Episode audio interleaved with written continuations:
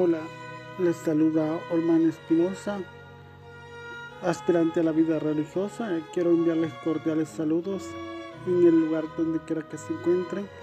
Que Dios y nuestra Madre, la Virgen María, que peregrina en Nicaragua, Nuestra Señora de Fátima, les bendiga grandemente y espero pasen un excelente fin de semana y, y que decirles que mucho ánimo a, seguir adelante aún en medio de las dificultades porque estamos cubiertos con la sangre de Cristo.